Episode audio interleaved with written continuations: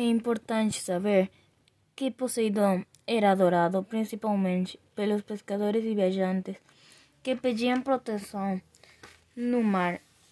Os navegantes suplicavam por águas calmas e sem tempestade.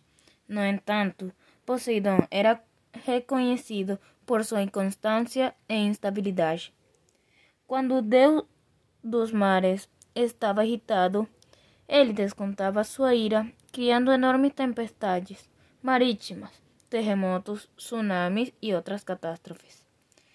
Poseidon é filho de Cronos, deus do tempo, e da Reia, deusa da fertilidade.